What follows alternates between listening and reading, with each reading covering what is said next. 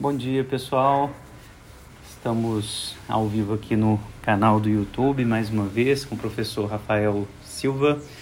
É, essa gravação também vai para o podcast Conversas Virtuais sobre Psicanálise, disponível no Spotify.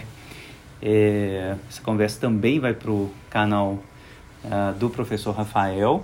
Eu recomendo uh, que vocês visitem, é, que é Fala aí o endereço, Rafa. Rafael. Rafael Silva Letras no ah. YouTube, é tudo junto. Uhum. Basta colocar www.youtube.com barra Rafael Silva Letras, vocês me encontram lá. Exatamente, é, recomendo muito o canal dele para é, que vocês tenham acesso ao, aos estudos clássicos assim com hiper qualidade. É, hoje a gente vai falar sobre o narcisismo, que é um termo é, muito, muito importante na psicanálise, marca né, um, uma passagem, praticamente a passagem é, para uma segunda tópica, chamada segunda tópica do Freud. Né? Tem esse texto sobre o narcisismo e, claro, o texto O El e o Id, um pouco mais adiante. Mas nesse texto sobre o narcisismo de 1914, é, o Freud estabelece uh, o eu como sendo um objeto, um objeto da libido. Vou falar disso depois que o Rafael apresentar as origens uh, desse termo, né? Uh, desse do mito, na verdade, é, que vão dar origem ao termo narcisismo. Então a gente precisa entender quem é o narciso, né? É, que de onde vem essa história e como sempre o Rafael vai vai ajudar a gente a desvendar. Então vamos seguir a mesma dinâmica é, das vezes anteriores. Né? O Rafael vai começar lá pelos, pelos clássicos, né? citando a biblioteca dos clássicos e mostrando para a gente de onde que vem o Narciso e depois eu mostro como que o Freud se apropria do mito, né? E claro também como que uh, o narcisismo ele vai seguir adiante uh, na história da psicanálise, mudanças importantes desse termo, principalmente com o André Green uh, e com o Laplanche. Quero citar algumas coisas que uh, a gente vai, vai sentir de mudança assim, a partir do Freud e depois dele, dentro da história da psicanálise. Então vamos, vamos ouvir o Rafa primeiro e a gente segue depois comentando a partir da psicanálise. Obrigado, Rafa, por mais essa parceria. Perfeito, obrigado, Fábio Belo. É sempre um prazer enorme estar aqui e ter essa interlocução com você, o seu público, as pessoas que têm pensado com você aí sobre psicanálise e temas tão importantes para nós nos dias de hoje. É, como eu disse da última vez que a gente se encontrou, eu vou abrir essa apresentação com uma citação a Nietzsche, que me parece muito interessante para ilustrar, de certa forma, o que a gente tem feito nessa nossa proposta de leitura dos antigos à luz de questões contemporâneas, porque o Nietzsche, enquanto filólogo, ele frequentemente estudou os antigos, mas sempre com um olhar muito voltado para o presente, tanto que no final da carreira ele basicamente abre mão da carreira filológica e se torna filósofo é, inteiramente, por assim dizer. E nessa citação vocês vão ver como tem um jogo de olhar, né, um jogo do, do, do espelho, que, a meu ver, pode dar o tom desse encontro é um trecho tirado de Opiniões e Sentenças Diversas, que está lá no livro Humano Demasiado Humano 2, é o aforismo de número 218. Ele diz assim, a tradução aqui do Paulo César de Souza: Os gregos como intérpretes. Ao falarmos dos gregos, involuntariamente falamos de hoje e de ontem ao mesmo tempo. Sua história, por todos conhecida, é um reluzente espelho que sempre reflete o que não se acha nele próprio Usamos a liberdade de falar deles para poder silenciar a respeito de outros, a fim de que eles mesmos falem algo no ouvido do leitor meditativo. Assim, os gregos facilitam ao homem moderno a comunicação de várias coisas dificilmente comunicáveis e que fazem refletir.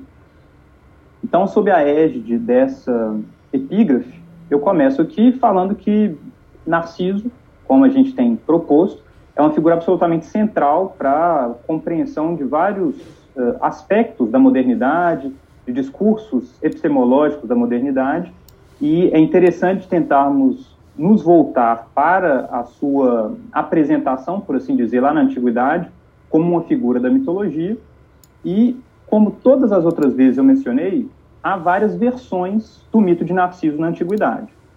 Eu não vou passar por todas elas aqui, mas o grosso é essa ideia, essa história de um personagem muito belo que nasce filho de uma divindade e, de alguma forma, tem o fado, né, tem o destino de não se apaixonar por ninguém senão ele próprio.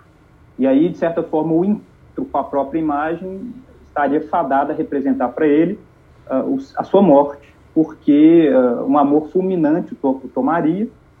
E é basicamente isso o grosso que aparece em várias versões da história, Pausânias, Conon, Filóstrato e outros autores da antiguidade que basicamente aludem a essas linhas gerais da história, então, de uma pessoa que é incapaz de se apaixonar pelos outros, dada a sua beleza extrema, e, nesse sentido, ficar fechado em si mesmo. Mas eu gostaria de, nessa exposição, explorar precisamente o mito tal como ele aparece em Ovídio, nas Metamorfoses de Ovídio.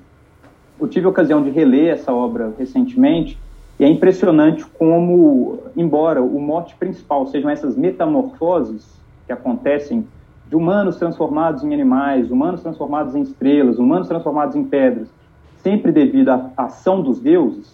Então, é, tem um jogo ali de hybris, né, do excesso que é punido, uh, eventualmente do, dos uh, desmandos de um deus que culminam ainda assim em males para o mortal que foi vítima deles anteriormente, como a gente viu no caso de Medusa, né? aquela versão que eu mencionei para vocês no nosso último encontro de Medusa, que está nas Metamorfoses. É, é fundamental entender como a noção de amor para os romanos guia essas transformações.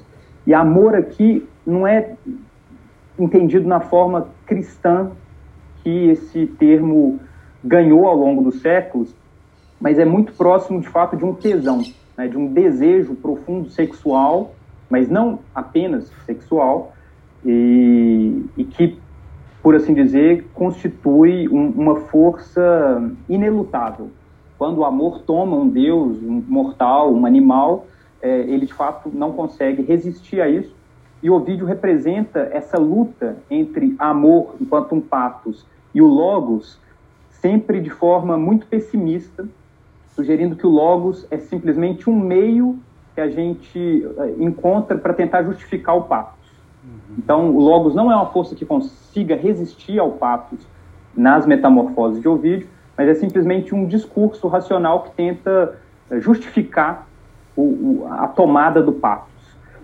E aí, no livro 3 das Metamorfoses, quando o poeta está narrando o, os vários mitos da cidade de Tebas, entre eles, portanto, a chegada de Cadmo, o estabelecimento da cidade, toda a linhagem de Cadmo, dentre elas né, Penteu, né, Dioniso é, e vários outros, ele menciona Tiresias, o adivinho, que, como uma das suas primeiras tarefas, vai reconhecer o destino trágico de Narciso.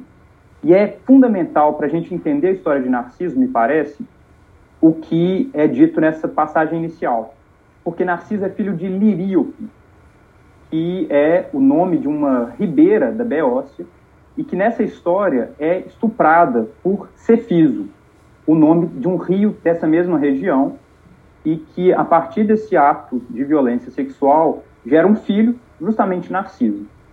E essa informação sobre um ato de violência dessa natureza, que é muito comum nas metamorfoses, né? quem já leu esse poema sabe que cenas de estupro são muito frequentes. Isso, inclusive, é um tema que tem sido estudado cada vez mais pelo pessoal que se dedica ao vídeo.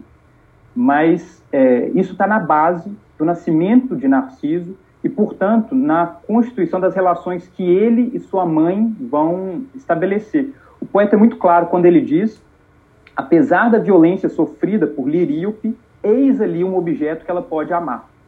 Então, tem já uma noção de que, apesar do enorme dano que ela sofre com uh, o estupro, Narciso vem para suprir uma espécie de falta, para entrar de alguma forma, se não como uma compensação, simplesmente como algo que pode, enfim, representar um objeto de amor para essa moça, para essa ninfa. E aí, uh, Liríope consulta Tiresias para saber se esse objeto de amor extremo que ela tem vai ter uma vida longa, para que ela possa se dedicar a ele continuamente. E o, o adivinho diz a ela que ele terá longos dias de uma velhice avançada se ele não se conhecer. E aí tem todo um eco de uma tradição bélfica, do conhece-te a ti mesmo, uh, do que Aristóteles fala sobre o herói trágico na poética, que a cena de reconhecimento é, é fundamental para esse para o enredo trágico. Né? Então, o momento em que o herói se conhece finalmente tende a ser um, um momento de virada ali, de peripécia no seu destino, e o vídeo está jogando com isso. Tá? Nessa sua versão, essa, essa noção do se conhecer como um momento de virada é muito importante para ele. A narrativa, a partir daí, pula para quando Narciso já tem por volta de 16 anos. Ele se manteve intocado pela veemência de vários amantes, de várias amantes que declararam seu amor a ele até então. E uh, é nesse momento que ele tem um encontro com uma ninfa chamada Eco. É muito importante esse nome porque essa vai ser uma etiologia, ou seja, uma explicação da causa do fenômeno acústico do eco. E segundo o poeta, eco tem o destino que lhe é dado porque quando Juno tentava surpreender Júpiter em seus vários casos de amor extraconjugal, com ninfas, com, com enfim, divindades diversas do campo, Eco tentava preservar suas colegas, é, prendendo Juno por meio de uma falação. Então ela pegava Juno e começava a falar, falar, falar, e assim Juno se atrasava e não conseguia é, surpreender os atos de amor de Júpiter e suas amantes. E como punição, portanto, Juno faz com que Eco tenha o poder de fala reduzido e só consiga replicar as últimas palavras que seu interlocutor tenha pronunciado. Então, isso justifica a ideia de eco como aquilo que é a repetição das últimas palavras pronunciadas num determinado espaço onde o fenômeno consegue acontecer. E é muito interessante porque quando Eco vê Narciso, ela já sofre desse mal, então ela, de alguma forma, já é desprovida de parte da sua subjetividade, ela não consegue se expressar plenamente, e ela contempla Narciso em silêncio, de longe, e é tomada por um intenso amor. Vejam como essa passagem é representada aqui na tradução de Paulo Farbous Alberto, que é uma tradução portuguesa muito boa, lá no livro 3, a partir do verso 379. Vejam que uh, o poeta nos conta. Num certo dia, separado do seu grupo de fiéis companheiros, Narciso gritara: Quem está aqui? Está aqui, respondera Eco. E ele fica estupefato. Dirigindo o olhar para todos os lados, berra em altos brados: Vem! E ela chama quem a chama. Olhando para trás, e de novo ninguém vindo, Por que foges de mim? Grita. E quantas palavras diz, tantas recebes de volta. Ele insiste, e enganado pela ilusão da voz que responde, diz: Anda para cá, vamos! E Eco, que jamais haveria de ecoar qualquer outro som com mais prazer, vamos, retorquiu. Para apoiar em pessoa as próprias palavras, saiu do bosque e avançou com o fito de lançar os braços ao ansiado pescoço. Ele, porém, foge e, ao fugir, exclama: Tira as tuas mãos de cima de mim, antes morrer do que entregar-me a ti. Nada consegue ela retorquir a não ser entregar-me a ti. Repudiada, esconde-se nos bosques e, com vergonha, oculta o rosto na folhagem. E desde então vive em grutas solitárias. Todavia, o amor permanece e cresce com a dor da repulsa. Então vejam, nesse trecho a gente tem uma representação dos enganos do som. Porque Narciso, de alguma forma pressentindo a presença de alguém ali, começa a procurar essa pessoa por meio da voz e o eco das suas próprias palavras faz com que ele imagine que exista alguém ali que, de certa forma, é ele próprio, porque as palavras que ele pronuncia são as palavras que ele escuta. Contudo, quando saindo do seu esconderijo, Eco se revela e se mostra uma outra pessoa, ao contemplar essa figura que não é da ordem da mesma beleza que ele né, ama, já de certa forma em si mesmo, ele a repudia e a, a ilusão do som é desvelada é, e aí uh, a gente tem por assim dizer, esse desenlace em que Narciso uh, repele Eco. Mas é interessante ver esse episódio ainda da perspectiva de Eco, porque ela própria se deixa enganar por essa dimensão do som, na medida em que, imaginando ser correspondida por essas palavras, ou melhor, ser capaz de corresponder a elas, ela imagina que na identidade entre o que Narciso fala e ela responde, porque são ipsis literis, as mesmas palavras, haveria ali uma correspondência em termos amorosos. Mas o que Ovídio mostra de forma magistral é que as mesmas palavras pronunciadas por pessoas diferentes, se a gente quiser, em contextos diferentes, não são as mesmas palavras. Elas são diferentes e, por isso, não há uma correspondência efetiva entre Eco e Narciso em nenhum momento dessa história. Na sequência da narrativa, Narciso continua desprezando amores alheios até que, um belo dia, ele uh, é, de alguma forma, diretamente amaldiçoado com essa ideia de ser destinado a se amar e não ter esse amor correspondido. E é nesse momento que o poeta vai narrar uma cena muito interessante em que ele está é, sequioso, então ele está com muita sede depois de uma caçada, vai matar a fonte numa, numa, vai matar a sede numa fonte e finalmente contempla a própria imagem. E é interessante a gente notar que essa aproximação entre o eco sonoro e o reflexo é, imagético é tornada muito possível na língua latina, porque a palavra imago pode ser usada tanto para se referir ao eco quanto para se referir ao reflexo. E isso, obviamente, é muito bem explorado aqui por Ovídio. E nessa nova cena, que eu não vou ler inteira com vocês, ela está lá entre os versos 413 a 435, eu vou ler apenas o início dela, vejam como uh, a gente tem a constituição de um cenário bucólico, mas que uh, já traz elementos algo funestos dessa contemplação da própria imagem por parte de Narciso. Vejam lá, mais uma vez, na tradução do Farmhouse. Ali se estendeu o rapaz, exausto do ardor da caça e do calor, seduzido tanto pela beleza do local quanto pela nascente. Enquanto procura acalmar a sede, uma outra sede cresce, e enquanto bebe, arrebata-o a imagem da figura que vê. Ama uma esperança sem corpo, julga ser corpo o que é a água. E aqui eu pulo. Uh, quantas vezes beijos vãos não deu àquela fonte enganadora? Quantas vezes não mergulhou os braços no meio das águas para abraçar o pescoço que vê e não se abraçou a si mesmo? O que está a ver não sabe, mas abrasa-se com aquilo que vê. E a mesma ilusão que engana os olhos enche-o de desejo. Crédulo, por que tentas agarrar em vão a fugidia imagem? O que desejas não existe. Sai daí e o que amas perderás. A forma que tu vês não passa de uma imagem refletida. Ela não tem substância. Contigo vem, contigo permanece. Contigo parte. Ó, oh, se tu pudesses partir.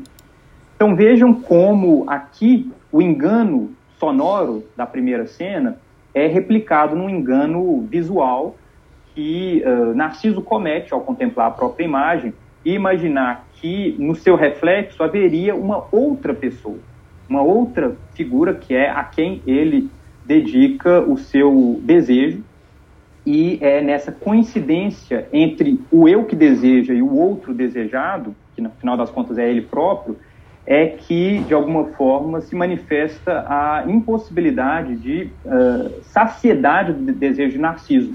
Ele não consegue projetar é, sobre um outro capaz de responder por si próprio a esse desejo.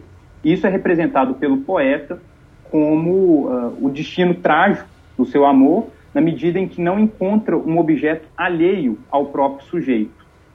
E, uh, sem entrar em maiores detalhes, é a partir daí que, eventualmente, ele vai se reconhecer, ele vai reconhecer o próprio erro, e daí a dimensão trágica desse reconhecimento, quando ele se dá conta de que aquele que ele ama, que ele finalmente ama, que ele finalmente deseja, é ninguém menos que ele próprio.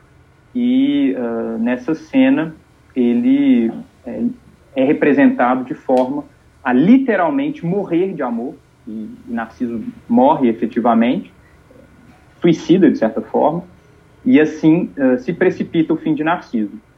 Enquanto ele exala os seus últimos estertores, ali morrendo, Eco, mesmo lembrada do sofrimento que ela teve é, junto de Narciso, retorna para acompanhá-lo e fazer eco às suas últimas palavras de adeus. E assim ocorre a manifestação literal da morte de Narciso, em decorrência do amor infértil que devota a si próprio, com uma especificação irônica do narrador.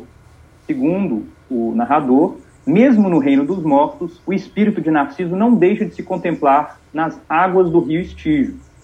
Ou seja, para além de qualquer lição trágica que pudessem ter depreendido de suas vivências extremas, Eco e Narciso continuam a desempenhar seus papéis até o fim.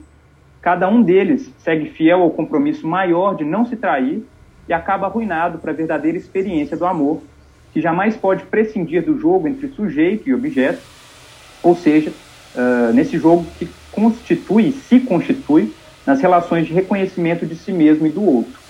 E na versão de Ovídio, portanto, desse mito, Eco é aquela que não consegue é, se reconhecer enquanto um sujeito pleno de desejo, projeta apenas seu desejo no outro, e Narciso é esse que não é capaz de reconhecer o outro enquanto objeto de desejo, que permanece fechado em si mesmo.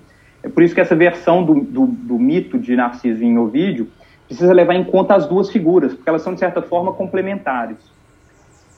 Aqui eu fecho, então, essa exposição sobre o mito de Narciso na Antiguidade, concentrado em Ovídio, e uh, vou passar muito rapidamente sobre as apropriações modernas desse mito. Poderia fazer referência aqui às artes plásticas, que tem em Caravaggio uma representação muito importante, inclusive em termos de desenvolvimento da perspectiva. O problema da representação do reflexo é algo que atravessa as várias representações de Narciso. Isso aparece mais próximo de nós é, numa figura de Lucien Freud, que tenta representar o reflexo de forma frontal. Uh, isso aparece no Dali, que tem também uh, o nascimento de Narciso, né, as metamorfoses de Narciso, algo assim que representa muito bem essa figura de Narciso, não apenas a figura humana, seu reflexo, mas o próprio nascimento da flor, Narciso, que coroa, de certa forma, esse mito das metamorfoses lá na Antiguidade. E me parece, essa é uma hipótese que eu não vi exatamente defendida em lugar nenhum, é só um pressentimento que eu tenho, inclusive quero ouvir depois o Fábio Belo sobre isso. Me parece que o mito de Narciso ele ganha muita força a partir de uma certa crise do sujeito. E por isso eu quero dizer o quê? Que uh, a modernidade, sobretudo ali a partir do código de Descartes, uh, da radicalização que se encontra no projeto filosófico de Kant, tem no sujeito moderno a condição de possibilidade de conhecimento do mundo, de experiência e, portanto, de conhecimento do cor. E uh, o século séculos 18, 19 tem muita confiança, de modo geral, nesse sujeito cognoscente. Só que as experiências traumáticas do final do século XIX, início do XX, então ali Primeira Guerra Mundial, depois a Segunda, vão colocar uh, enormes obstáculos para esse otimismo na crença do sujeito como uma pré-condição de conhecimento da realidade, mesmo da constituição de uma realidade social e me parece que é, resgatar a figura de Narciso, esse sujeito uh, em si mesmado e cujo destino é trágico nessa medida mesma, me parece ser uma forma de tematizar esse, digamos, essa hybris do sujeito moderno que uh, se fecha, que se abre apenas na medida em que projetos de exploração, projetos de colonização, projetos de domínio do outro estão ali à sua disposição, mas nunca com uma abertura efetiva para esse outro. E uh, me parece, portanto, que Narciso cumpre essa, essa função de tematizar uh, o destino trágico desse sujeito moderno. Tá? Então, a crise do sujeito moderno. Uhum. Mas é uma ideia, não sei até que ponto isso se sustenta. Aqui eu termino a minha exposição agradecendo pela atenção de vocês, pela presença, e passo a palavra para o professor Fábio Belo, agradecendo mais uma vez por essa, essa conversa. Valeu. Obrigado, Rafael. Muito, muito bom ouvir a, a narrativa mítica aqui, porque ajuda a gente, mais uma vez, né, a entender é, como que o Freud está se apropriando disso e, né, mesmo que não tenha sido Freud, né, a trazer o termo para a psicologia, então, de novo, lembrando, né, sempre que a gente está falando de uma derivação, para usar essa noção cara, o Laplanche, né, uma derivação de um conceito, de uma ideia, de um mito, é, né, do campo literário para é, o campo das ciências psicológicas. Né? Então, essa derivação acontece metonimicamente, metaforicamente, né? tem uma transposição de um campo ao outro que exige né, essas transformações. A hipótese final do, do Rafa, vou é, comentar né, se é, o aparecimento dessa noção né, que tem a ver, uh, que aparece no final do 19, né, quem começa a utilizar esses termos é, são dois autores citados pelo Freud, né, Paul Necker, é, em 1899, e o Havelock Ellis, é, também mais ou menos na mesma época, né, 1890, 1895.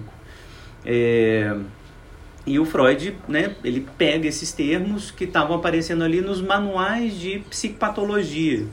O narcisismo começa a aparecer no final do 19 para dizer de um apaixonamento excessivo por si mesmo. Né? Então, o narcisismo articulado à perversão. Primeiro uso do termo, né? É, não freudiano, mas que o Freud captura. E captura para dizer que não é uma perversão exatamente. Né? Pode ter esse destino né, do sujeito apaixonado por si mesmo, né? mas o Freud, nesse texto de 14, né, 1914, ele vai dizer que o narcisismo, esse investimento libidinal no eu, né, o investimento libidinal nesse objeto que tem que ser constituído, é, ele tem destinos muito variados, muito múltiplos. Né? Não só esse destino da perversão, então ele não nega esse destino, né? eu posso me apaixonar por mim mesmo de tal maneira a morrer, né? É, e esse, esse elemento da morte é, tem que ser recuperado, porque de imediato, assim, quando a gente fala de narcisismo, a gente pensa no narcisismo de vida, já pensando aqui com o André Green, né, e a distinção é, fundamental que ele vai trazer entre narcisismo de vida e narcisismo de morte. Né?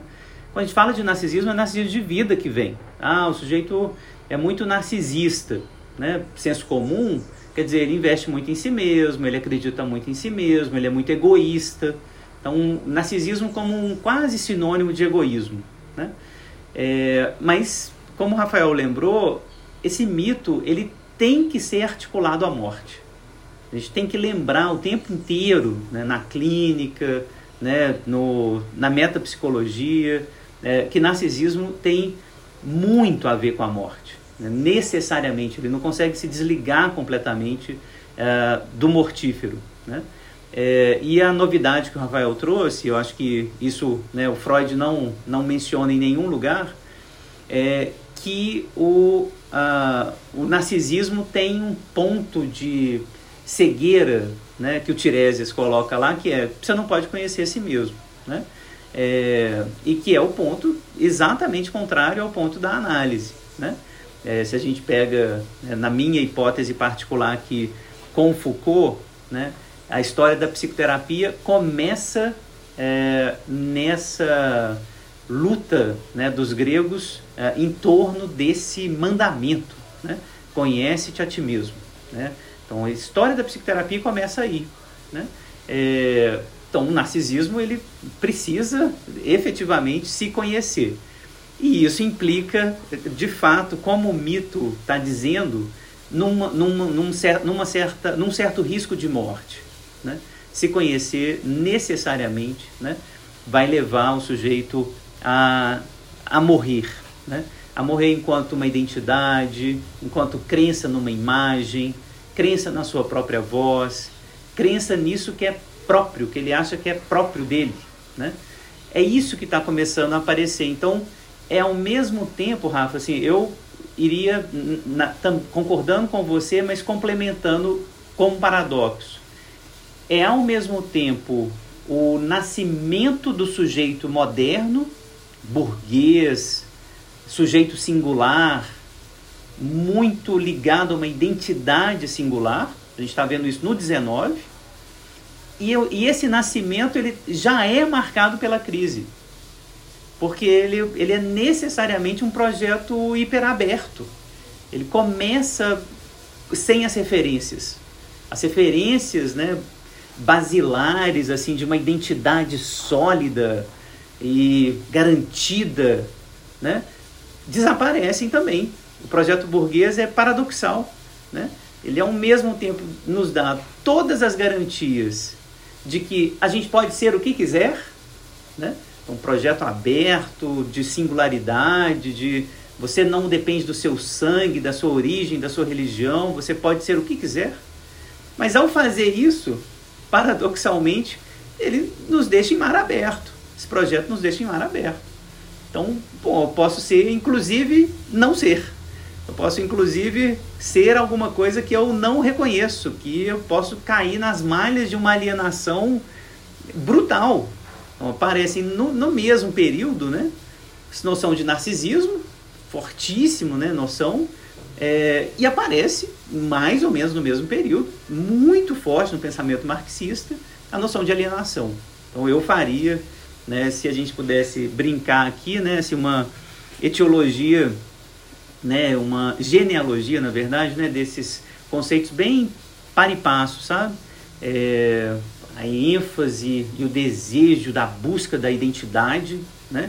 É, e o reconhecimento crítico e muito angustiante né, de que essas identidades são muito porosas, são muito enganosas, são muito é, fluidas, né? É, e estão sempre fazendo referência ao outro, né?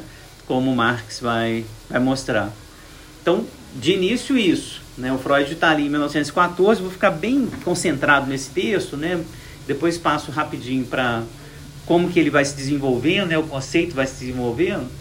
É, o, o, uso do termo narcisismo, esse é um elemento importante para a gente lembrar, historicamente, tem a ver com uma discussão que o Freud estava tendo com Jung é, sobre as psicoses.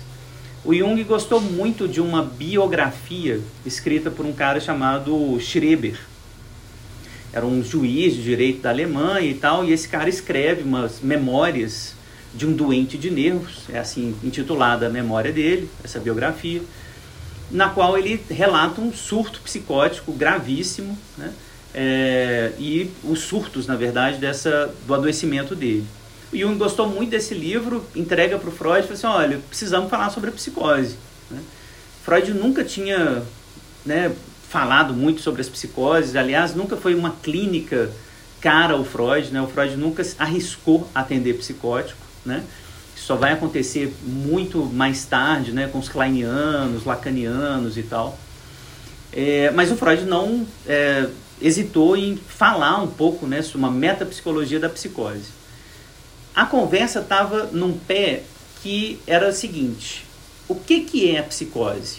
Né? É, o Freud precisava dar uma resposta para o Jung e o Jung começou a criticar a teoria sexual do Freud. A ideia era uh, ah, para o Jung: uh, a libido, na verdade, não é sexual. A libido é uma força psíquica é, que pode uh, fazer com que o sujeito seja tão introvertido, ou seja, esse investimento cai sobre si mesmo, de tal maneira que ele perde contato com a realidade. Né? Então é uma força de vida, é uma força psíquica vital. Né? A crítica do Freud vai ser sempre na direção de não é uma força vital, é uma força sexual. A pulsão é sexual. A pulsão veio do outro. A pulsão ela é, tem uma eroticidade que não é tão fluida como o Jung está tá querendo pensar. Né? É, e é por isso que ele vai escrever o narcisismo para dizer o investimento que o eu pode fornecer para si mesmo é sexual e vai ter os destinos uh, sexuais que a gente encontra. Quais são esses destinos? Então, patologias do eu, né?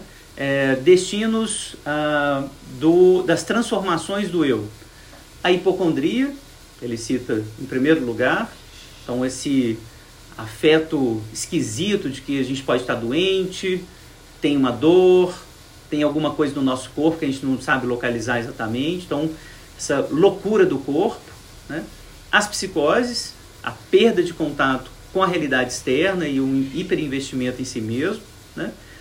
Mas ele termina dizendo o amor e as vicissitudes da paixão, né? inclusive o apaixonamento por si mesmo, nos reflexos que isso pode ter no outro. Então ele vai falar do, da escolha objetal narcísica. Né? Eu escolho um objeto de amor porque eu me identifico com o objeto. Eu quero ser o objeto. O objeto é algo que eu fui, que eu sou ou que eu gostaria de ser. Né? Então é, é isso que me faz apaixonar pelo objeto. Essa escolha narcísica é uma, é uma escolha pelo espelho também. Isso é um dos destinos do narcisismo. Então Freud vai mostrando que o narcisismo é muito sexual. Ele não é pouco sexual, ele não é uma força vital como o Jung estava querendo apontar, é, e que essa uh, fuga da realidade nas psicoses, na verdade, né, é uh, explicado também pela mesma lógica né, que o Freud quer, quer estabelecer. É, no texto, ainda vale a pena ler uma passagem que é a seguinte: um egoísmo forte constitui uma proteção contra o adoecer. Então, primeira frase, né, um egoísmo forte, ou seja, eu tenho que investir no meu eu, eu tenho que investir nas minhas fronteiras. Isso é importante contra o adoecimento psíquico. Mas, no último recurso, devemos começar a amar a fim de não adoecer e estamos destinados a cair doentes se, em consequência da frustração, formos incapazes de amar. Então, essa frase eu acho maravilhosa, né, do Freud, assim, de que a gente precisa de narcisismo para se proteger, amar a si mesmo, o egoísmo, né, saber das suas fronteiras. Mas se a gente, em decorrência da frustração, for incapaz de amar o outro, a alteridade mesmo, a gente está destinado também a ficar doente. O Freud está tentando fazer no texto o tempo inteiro essa balança entre libido objetal e libido narcísica. Né? É, o que, que é investimento em mim mesmo, o que, que é investimento no outro. Como que essas coisas elas parecem, é, à primeira vista, uh, um tipo de sistema de caixa d'água, né? que quanto mais eu invisto no outro, menos eu invisto em mim. Quanto mais eu invisto em mim, menos eu invisto no outro. Então, a princípio, parece isso, esse sistema hidráulico. Mas o Freud vai mostrando no texto que, no apaixonamento bem sucedido, por exemplo, eu invisto muito no outro, mas se o outro ele retribui a paixão, eu vou lá em cima. Então não é esse sistema hidráulico tão, né? É, mas no apaixonamento mal sucedido, no luto, né? Na dor, na dor da perda do amor, é isso, né? Na dor física, e o Freud vai usar a dor física como modelo para pensar na dor da paixão, inclusive, ele vai citar um poeta, né? A alma do poeta é a, absolutamente imersa no orifício do molar. Então você está com uma dor de dente ali, você não consegue investir a libido em lugar nenhum mais. Sua libido externa, né, objetal, desaparece. Porque ela vai toda para dor de dente.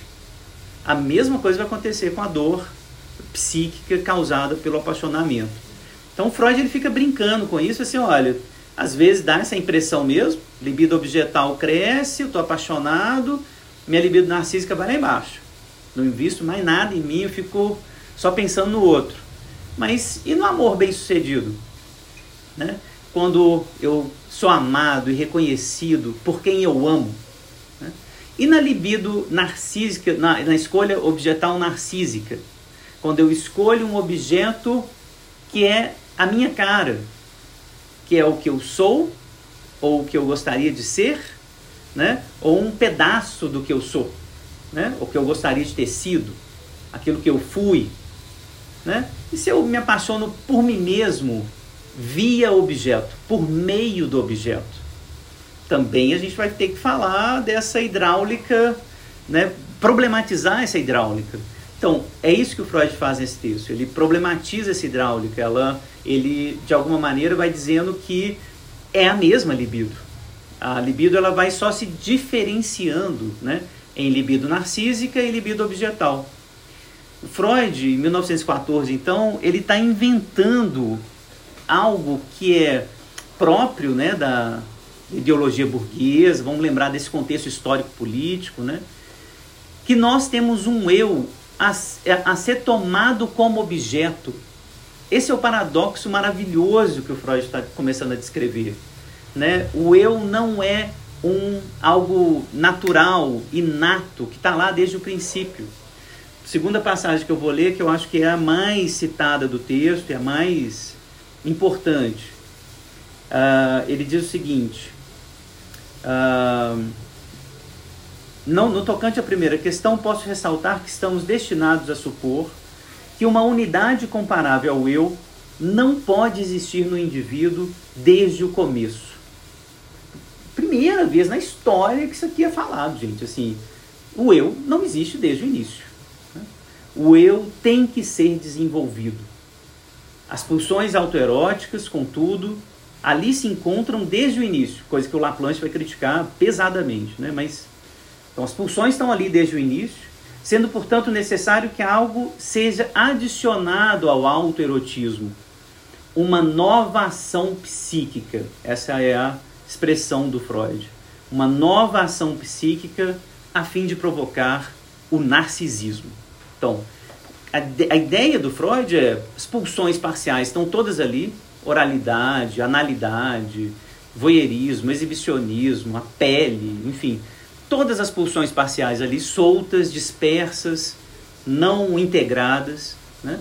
É, e uma nova ação psíquica vai acontecer grande discussão de mais de 100 anos sobre o que é a tal nova ação psíquica.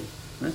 É o olhar do outro, é o abraço da mãe, é né, a linguagem.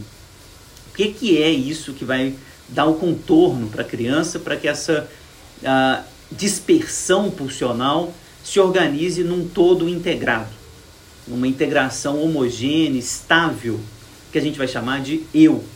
Né? Então a gente vai discutir isso, o que é a nova ação psíquica, mas o que o Freud está tentando mostrar é o eu não existe desde o início, ele tem que ser inventado, ele tem que ser criado. E ele vai problematizar isso no final do texto, e aí termino para a gente fazer uma troca de bola, é, dizendo, não tem só um eu. Esse processo de formação do eu, ele é uh, múltiplo. Ele forma um eu ideal do início, um bebezinho que está muito ali uh, preso àquilo que a gente pode chamar de autoerotismo. Então, um eu ideal assim que é praticamente perfeito.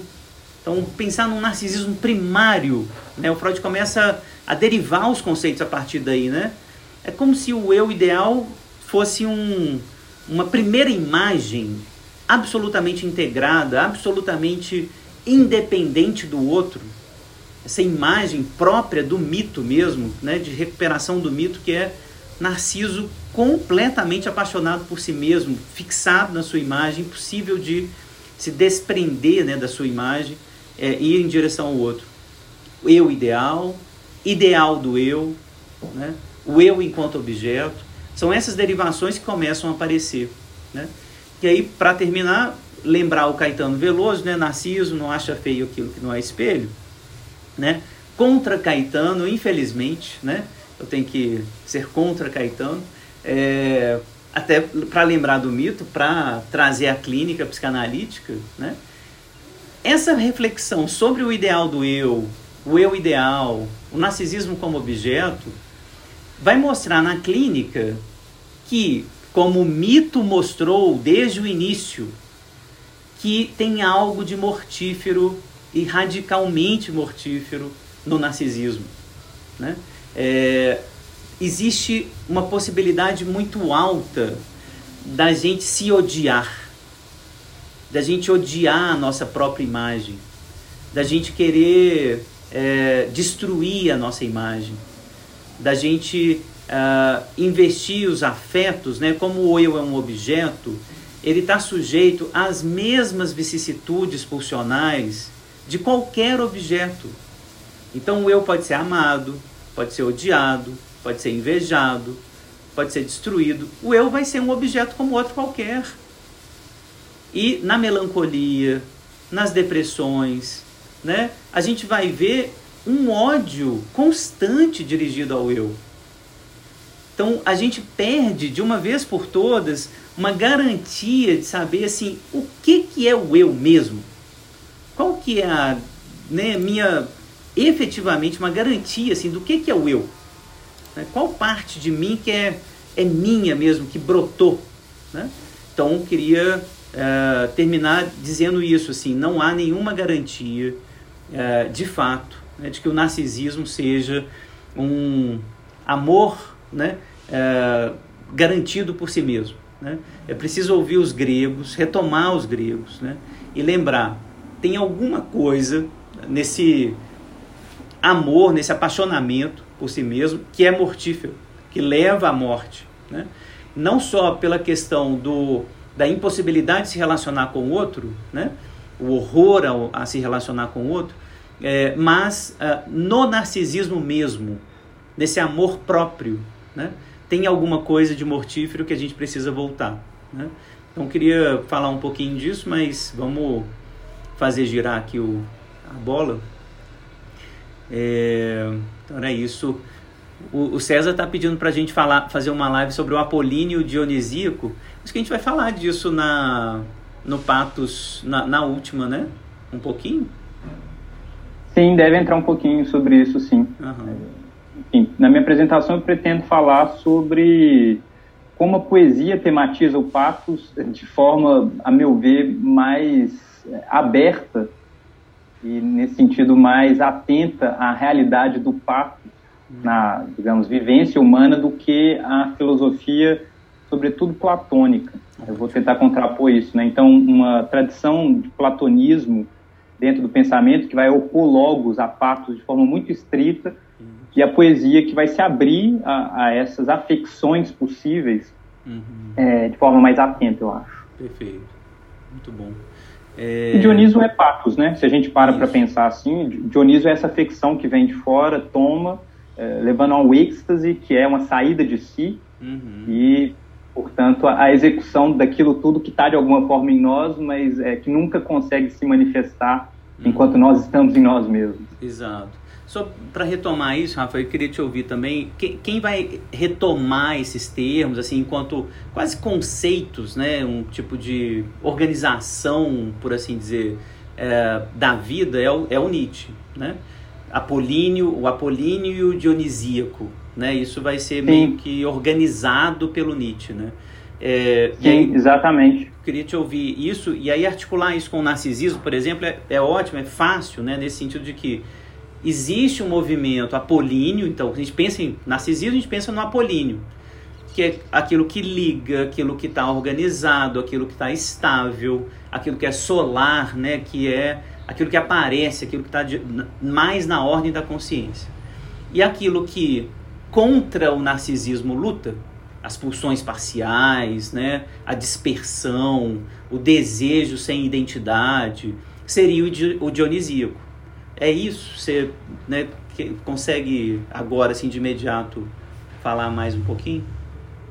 Consigo. O, a questão do dionisíaco e do apolíneo, ela aparece na tradição filológica alemã desde por volta de 1825, mais ou menos, quando a gente tem alguns estudos é, de um, enfim, de, de, alguns estudiosos importantes, mas dentre eles o Otto, uh, tem um outro depois chamado Velka, que vão tentar explorar a dimensão religiosa do apolíneo e do dionisíaco, porque o culto a Apolo, embora a princípio a gente é, valorize muito essa dimensão solar, ela era complementada pelo culto a Dioniso, mesmo é, nos mesmos templos. Então, por exemplo, em Delfos, que é o mais famoso é, templo dedicado a Apolo, durante os três meses de inverno, o culto deixava de ser em honra a Apolo e passava para Dioniso, inclusive com toda uma mudança dos cantos, dos ritos que eram realizados ali.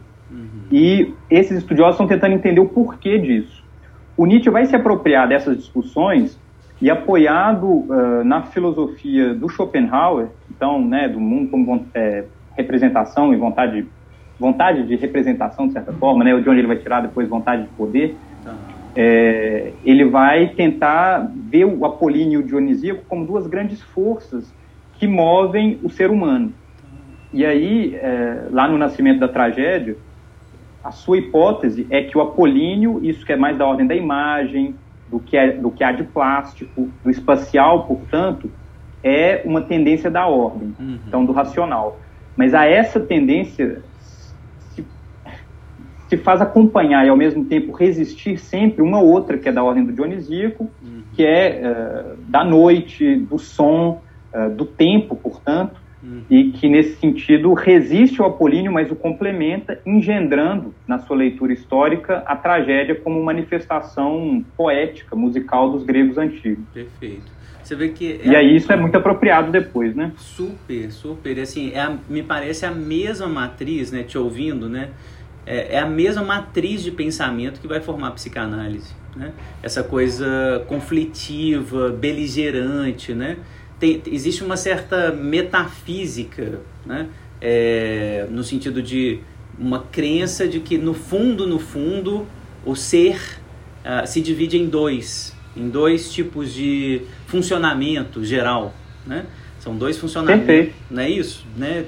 Acho Sim. que essa, matriz metafísica, por assim dizer, né, de é, uma metafísica da guerra, do conflito, é, trágica, uma metafísica trágica, ela é a mesma matriz de pensamento que vai fundar a psicanálise também, né? A psicanálise eu acho que ela está bebendo aí, né? É o Schopenhauer, é o Nietzsche, são os gregos, né? Então assim é, quando a gente vai falar, né, acaba chegando na, na, nas últimas uh, concepções né, do Freud, pelo menos, o pensamento ali desse autor específico, né, quando ele vai falar uh, não só dos conflitos internos do narcisismo, eu ideal, eu, super eu, né, uh, ideal do eu, é, mas também no segundo momento, mais radical ainda, pulsão de morte, pulsão de vida, né, ele parece retomar os aspectos mais centrais assim dessa matriz de pensamento, né? Assim tem uma força que organiza, que é, deixa as coisas integradas,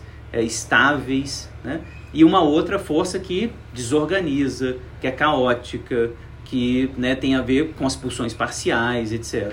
Então, só para retomar isso, assim, o narcisismo me parece uma, um, um elemento, acho, né, metapsicológico tão importante, porque vai tentar exatamente fazer uma composição dessas forças. Né? Do, de, do, de um lado, a pulsão sexual de morte, como o Laplanche vai, vai apontar. Então, por que, que o Laplanche é contra esses instintos autoeróticos? Né? É, por que, que o Laplanche está dizendo que não estão lá desde o início? Né? Pelo simples motivo que o Laplanche está uh, in, insistindo que a, aquilo que vai ser o sexual vai ser depositado pelo adulto no bebê. É preciso uma relação anterior. Então, o narcisismo ele nunca é primário, né? A relação é anterior, a relação com o outro, a alteridade é anterior.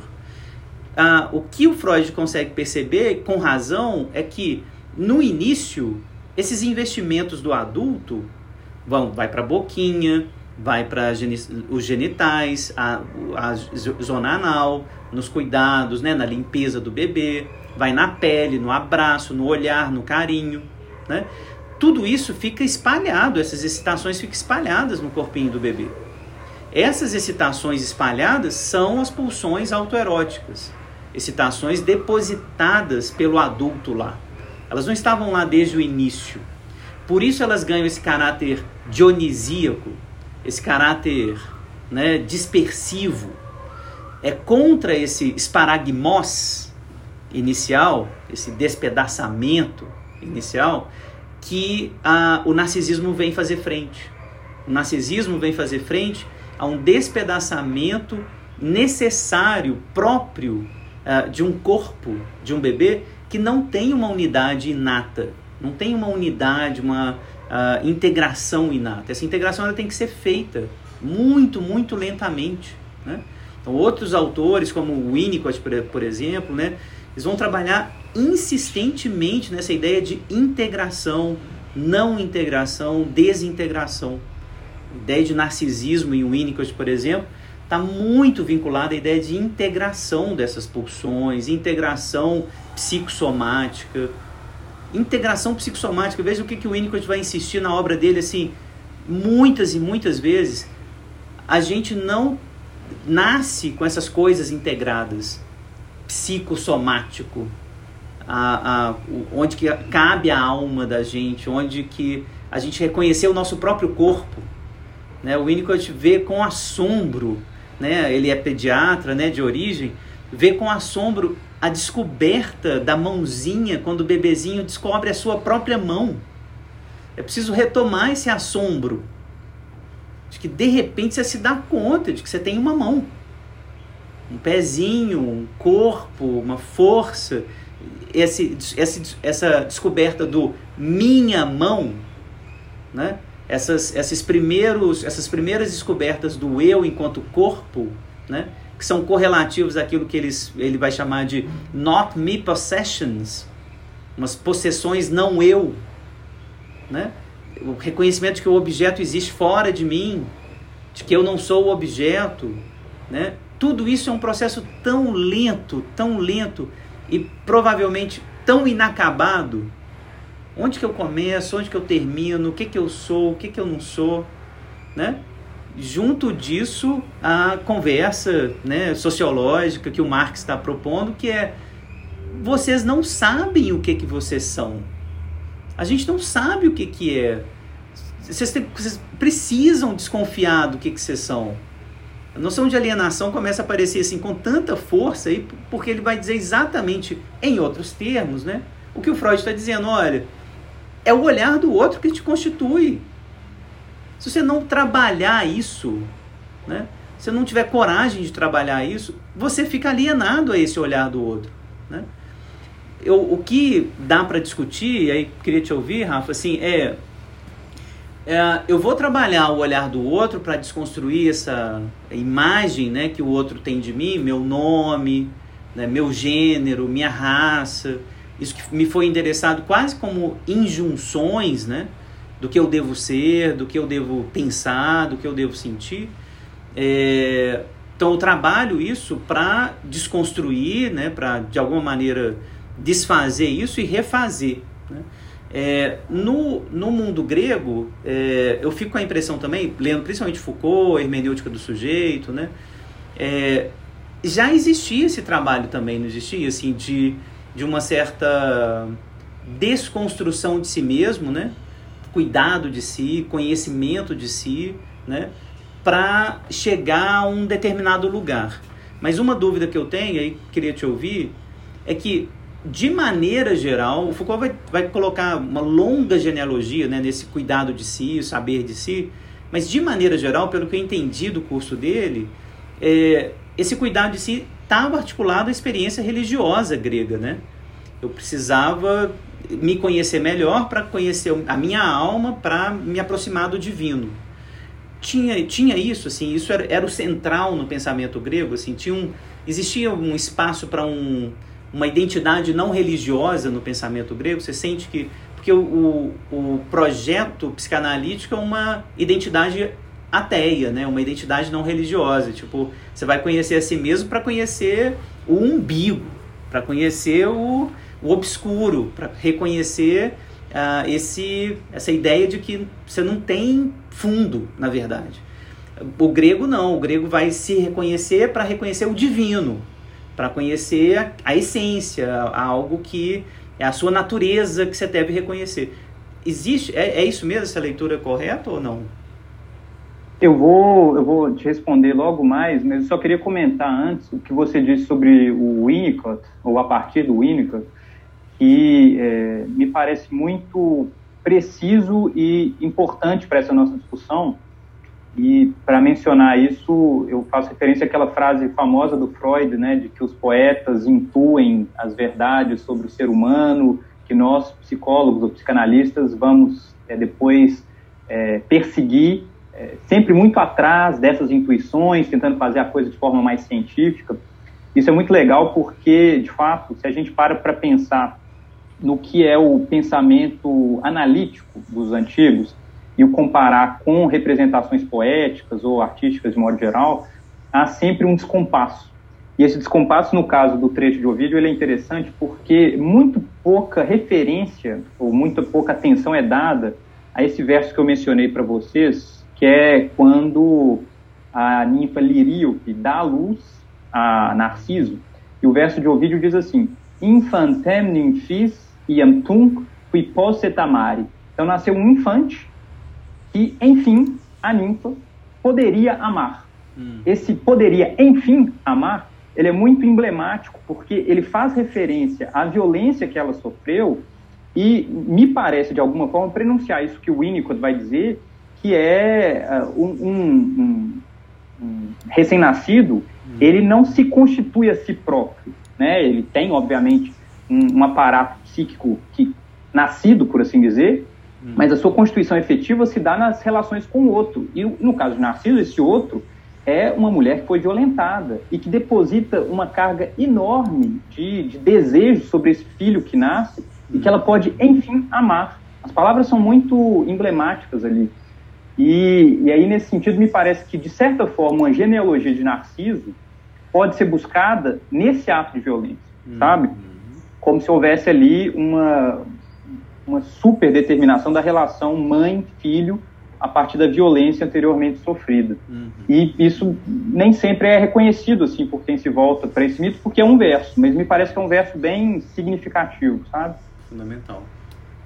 Com relação à sua pergunta, eu diria que sim, há uma tradição dentro do pensamento grego, uma tradição não hegemônica, eu diria, que eh, se funda nessa injunção do oráculo de Delfos, conhece a ti mesmo, né, Gnote e Salton, uhum. que estava de fato inscrita uhum. eh, num dos pedestais lá do, do templo em Delfos e uh, tem uma dimensão, portanto, religiosa fundamental que vai ser muito explorada pela tragédia. É, se a gente lembra das lições de Aristóteles, frequentemente a tragédia se desenvolve a partir de uma ignorância do protagonista.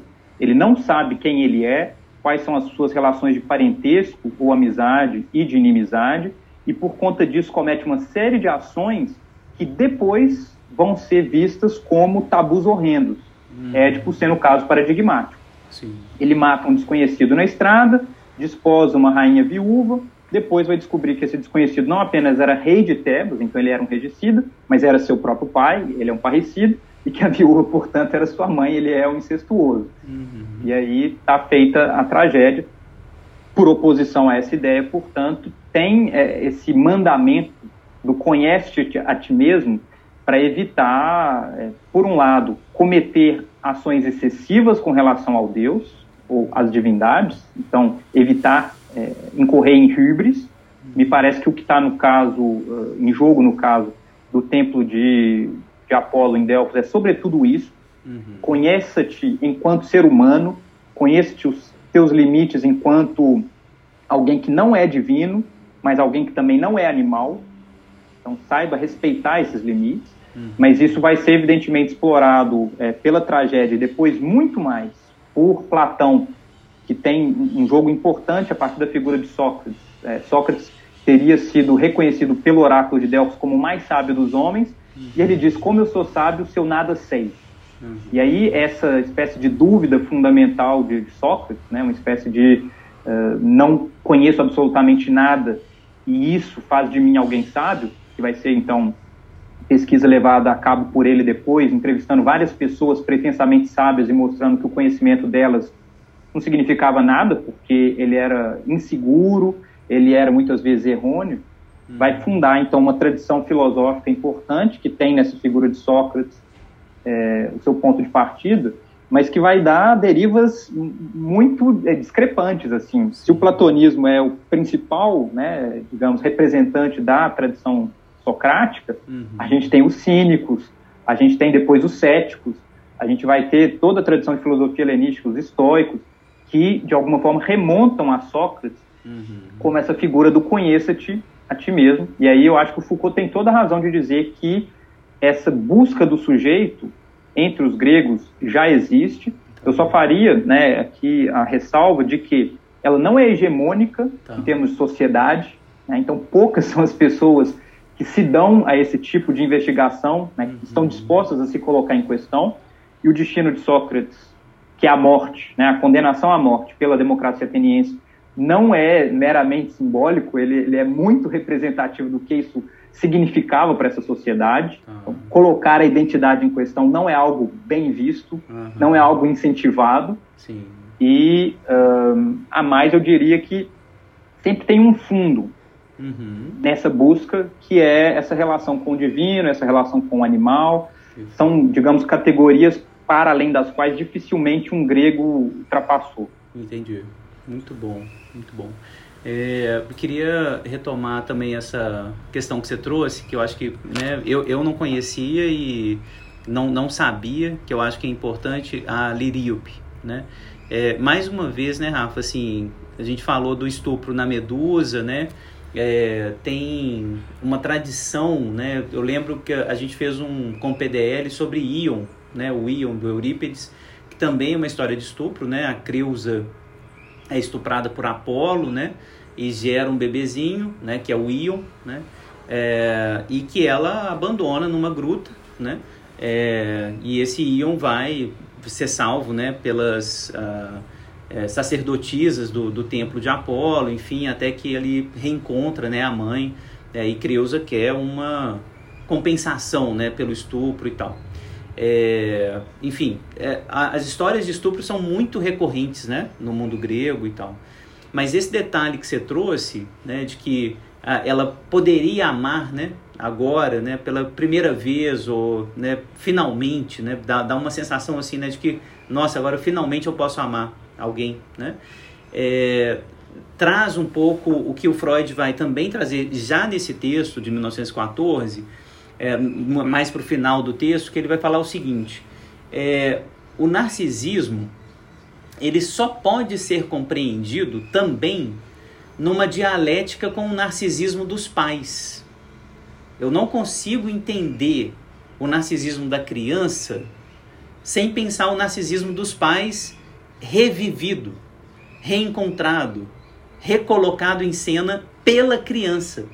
A criança chega o meu narcisismo, o narcisismo dos adultos, é reaberto. Então, ah, meu filho vai ser o nadador que eu não fui, o intelectual que eu não fui, né, o príncipe que eu não fui. Minha filha vai ser a princesa, vai ter tudo que eu não tive. Eu vou dar agora, né? E, obviamente, isso é o lado positivo do narcisismo, mas também o lado negativo, né? Todo o narcisismo dos pais negativo que também vai ser reaberto, né? Meu filho é a, a, o reaparecimento de mim enquanto parasita da minha mãe, né? bosta do meu pai, né? É, excremento né, dos meus pais. Meu filho também vai aparecer nesse lugar. Então, assim, narcisismo de vida, narcisismo de morte. Né? Então, retomar essa história da Liríope é super importante, né? não só, mais uma vez, né, para lembrar que os gregos eram muito machistas, né? É, que o estupro era algo né, tão comum, né? É, quanto provavelmente é no Brasil hoje, né? Lembrando a última live, né? Um estupro a cada oito minutos no Brasil hoje, né? Hoje, a gente está falando hoje, dados hoje, né? É, que é normal, tem uma normalização absurda desse tipo de coisa, né? E que gera, e aí, só entre parênteses aqui, uma lembrança de um capítulo chocante, assim, de um livro que eu adoro, chamado Longe da Árvore, do Andrew Solomon, que ele relata num dos capítulos os filhos de estupro, né? que é um problema clínico, assim, espinhosíssimo, né? Tipo, quais são os destinos e vicissitudes, né, das crianças que são filhos de estupro, né? Das mães, né? Obviamente, dos pais, né? Como é que se dá a relação aí é, no triângulo, né? Quando o triângulo é estabelecido pelo estupro, pela violência sexual contra as mulheres, né?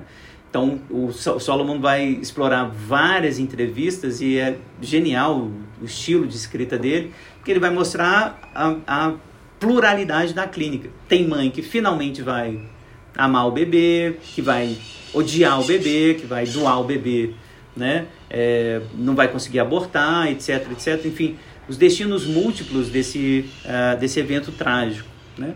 Mas eu acho que é importante retomar a Liríope só para lembrar disso, né? Assim, é, não tem narcisismo se não tiver investimento do outro, né?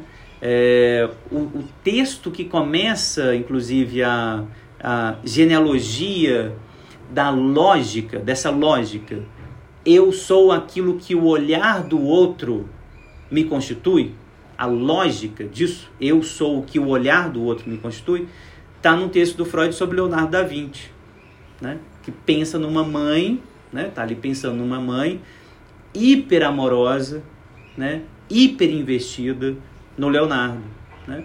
que aliás vai redundar na hipótese do Freud muito frequente que narcisismo e homossexualidade tem tudo a ver exatamente por conta dessa relação hiperamorosa.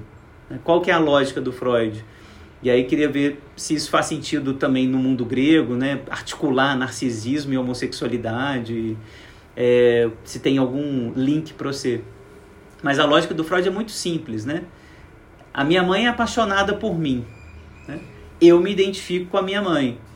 Eu quero ser amado, né? É, tal como a minha mãe está né, tá se estabelecendo. E quero um objeto de amor né, como o dela. Né? É, então eu amo alguém né, como ela me amou. Então estabeleço a mim mesmo como objeto né, nessa relação especular, para não sair dessa relação especular. Né?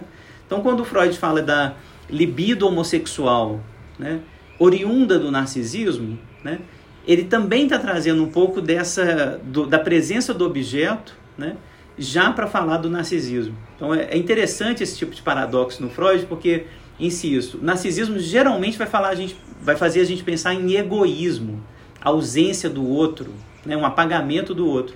Mas o tempo todo, se a gente lê com Laplanche principalmente, né, o Freud, é, o narcisismo está é, sempre lembrando dessa origem autoritária, né, do investimento que constitui o investimento do sujeito sobre si mesmo. Esse investimento tem uma origem no outro, é o olhar do outro. Né? Eu lembro sempre, né, nas aulas de psicanálise de um, dessa cena clássica que a gente vive né, com os nossos filhos, né, de que o menino vai lá dar uma cambalhota na piscina e aí ele fala: Pai, olha aqui a minha cambalhota, olha mais uma vez, olha outra vez é impossível, impossível é, constituir o prazer da cambalhota, o prazer de qualquer identidade, se não tem esse olhar. Então, a, é isso que a psicanálise lembra o tempo inteiro. Assim, o narcisismo parece mesmo um apagamento do outro, mas vamos para a clínica e vamos pensar se esse, essa cena, pai, olha aqui, olha o que, é que eu sei fazer, Olha o que, que, que eu aprendi, olha o meu livro, olha o que, que eu escrevi, olha o meu desenho. Né? Se isso não está na base do narcisismo, o amor do outro. É por isso essa frase do Freud que eu li, né? Assim, a, a dinâmica entre amar o outro e amar a si mesmo, né? A dinâmica tem a ver também com essa uh, possibilidade de saúde psíquica, né? Isso que o Freud está tá apontando. Enfim, mas estava né, querendo retomar, assim, o que, que te faz retomar a partir disso? Gostei muito do comentário, Fábio, tem muitas coisas a dizer. É, eu queria aproveitar, agora que eu estou lembrando de cara, para dizer algo que não me ocorre ter falado as outras vezes, mas pegando carona no que você disse sobre essa cultura do estupro na antiguidade e que permanece, de certa forma, até os dias de hoje, obviamente com injunções diferentes, uhum. é, na sociedade brasileira que é o problema das fontes antigas. Isso eu deveria ter dito lá atrás, para o nosso público, ter isso muito claro, que uma das dificuldades de lidar com a representação ou as representações sociais na antiguidade é o fato de que a maior parte das fontes que nos chegam sejam de autoria masculina, de autoria aristocrática, de autoria é, cidadã, no sentido de Sim. pessoas que escrevem vivendo dentro da própria polis, então a gente raramente é, vai ter muitos relatos do que significa ser estrangeiro, uhum. não é muito tematizado, é, portanto também não é tematizado o que significa ser mulher, o que significa ser escravo, o que significa, enfim, tantas uhum. outras coisas. As fontes são muito enviesadas, isso dificulta o trabalho de reconstituir esses, uh, esses sujeitos uhum. antigos, grande parte do trabalho dos estudos clássicos nas últimas décadas tem sido ler esse material a contrapelo, para fazer referência aqui à expressão do Benjamin, né? Uhum. Para tentar resgatar essas existências que foram muito importantes, mas que frequentemente foram silenciadas, não só nas fontes do passado, mas também pelas leituras é, posteriores feitas desse material. Uhum. Então, esse é um primeiro dado. É, na sequência, com relação a isso que você sugere, né, de tentar entender como, a partir do Freud, essa constituição de um, uma projeção narcísica que, que vem né, de, de, um amor excessivo da mãe, um amor excessivo dos pais, e como isso pode ter implicações sobre comportamentos sexuais é, da criança e depois é, desde que vai se tornar um adulto. Eu acho que para pensar como isso se dá entre os gregos, fazendo, portanto, uma espécie de é, psicanálise, não sei, histórico, especulativa, uhum. porque a gente não tem os sujeitos né, para analisar propriamente, me parece que um, a gente tem que levar em conta uma série de diferenças que, por exemplo, dizem respeito ao sentido do amor entre os gregos antigos. Aquilo que a gente já tratou anteriormente, que, é, pelo menos para boa parte das fontes que nos chegam, amor propriamente dito só pode existir entre iguais. Esse é um dado de partida que aparece em vários textos, mas um dos mais importantes deles é, são os banquetes né, de Xenofonte, o, o, banquete de Platão, e aí a ideia de que o, a homoafetividade é o verdadeiro amor possível, porque não haveria amor entre um cidadão homem e uma mulher, na medida em que essa mulher não tem participação política reconhecida, essa mulher não tem participação na guerra, portanto, ela não experimenta as mesmas vivências que esse homem, que, uh, da perspectiva de uma sociedade falocêntrica, é quem conta. Uhum. Então, o que alimenta a relação entre homem e mulher frequentemente é uma relação muito desigual, em que o elemento amor não é explicitamente trazido, pelo menos segundo as fontes. E aí, uh, portanto, a gente tem essa homoafetividade como um modelo de amor possível. A gente tratou já, né, digamos, os parâmetros dessa relação, não é, é, qualquer tipo de relação entre homem e homem, uhum. tem uma série de prescrições de idade, de práticas, etc.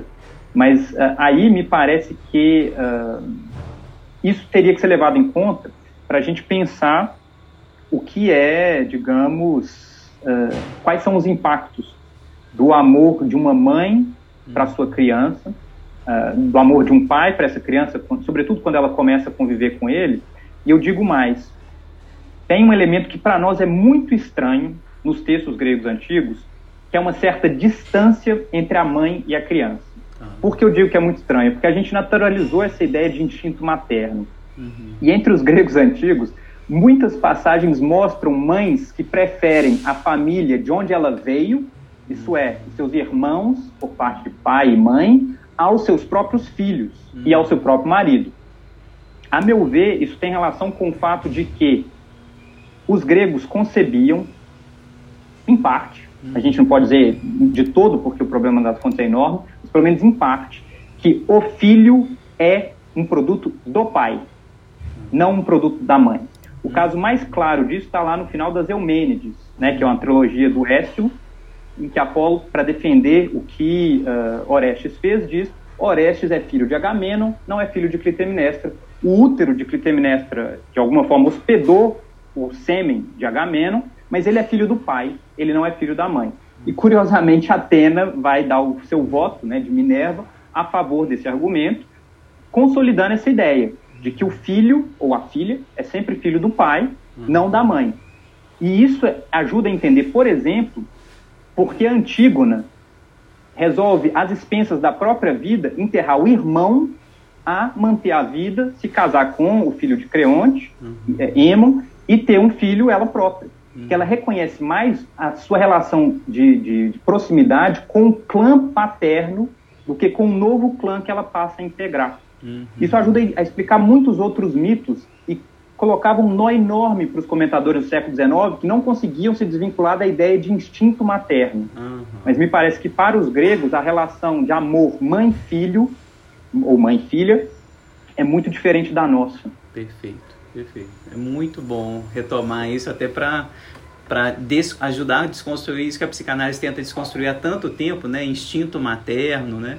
É, as cenas tanto no direito romano, né, período helenístico, né, quanto essas cenas gregas, né, que você relata, essa a cena clássica, né, que o Paul Vane vai vai retomar, que é, é o, o, filho depositado no, né, ali, se ele é levantado pelo pai, direito romano, né, se ele é erguido pelo pai, ele é aceito, tá tá tá, tá vivo, né? Se ele não é tocado pelo pai, levantado pelo pai, ele segue no monturo de lixo para onde ele vai?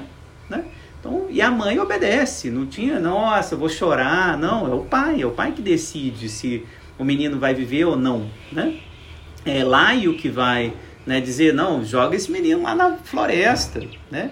E a Jocasta obedece, tipo, é isso mesmo, né? Tem, tem isso não, né?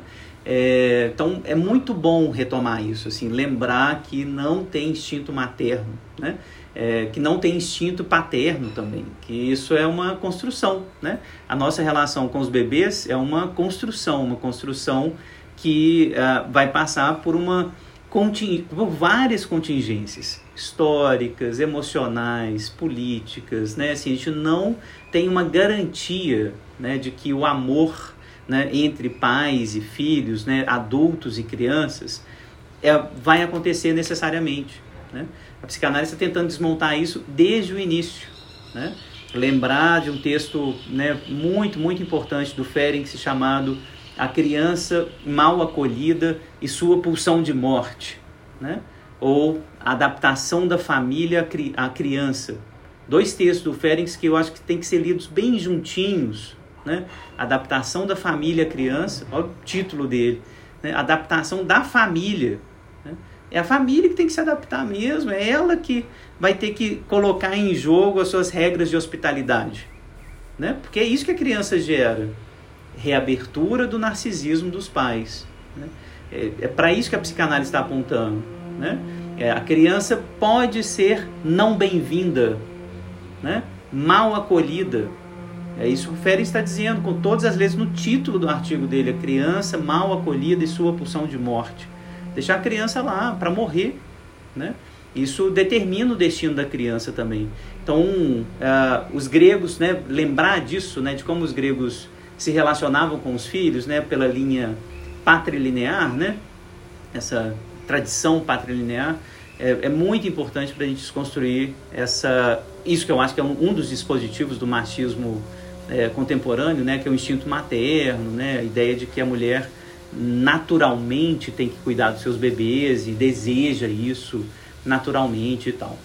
É, pô, muito, muito bom a conversa, assim, eu acho que é da minha parte. Né? Sobre isso, Fábio, eu queria aproveitar e citar um outro mito que está nas metamorfoses, como eu acabei de ler, ele está relativamente fresco. Ótimo. Me parece, mais uma vez, apontar para isso, que é o mito em que Meleagro convoca uma caçada do javali da Calidônia, participam vários heróis e dentre eles Atalanta, uma caçadora pela qual ele próprio se apaixona. Essa Atalanta é a primeira a conseguir ferir o javali com uma flechada, morrem vários heróis, mas quem mata o javali é o tal do Meleagro. E na hora de eh, dispor os prêmios da caçada, ele oferece a maior parte para Atalanta. O poeta diz, ele está apaixonado por ela, reconhece a sua grandeza é, por isso também. E aí os seus tios, tios de Meleagro, ficam invocadíssimos com o fato de uma mulher ser reconhecida, a desrespeitam e tomam dela o prêmio. Meleagro mata os dois tios. São dois tios maternos. Então ele mata os dois, eles voltam com a caçada para casa e uh, nisso Alteia, a mãe de Meleagro, fica sabendo, por um lado, do sucesso do filho, por outro, da morte dos irmãos. Uhum. E tem um, um, um, mito no fundo dessa história que é quando Meleagro nasceu, as moiras determinaram que a sua vida ia durar tanto quanto o tição que estava lá na lareira.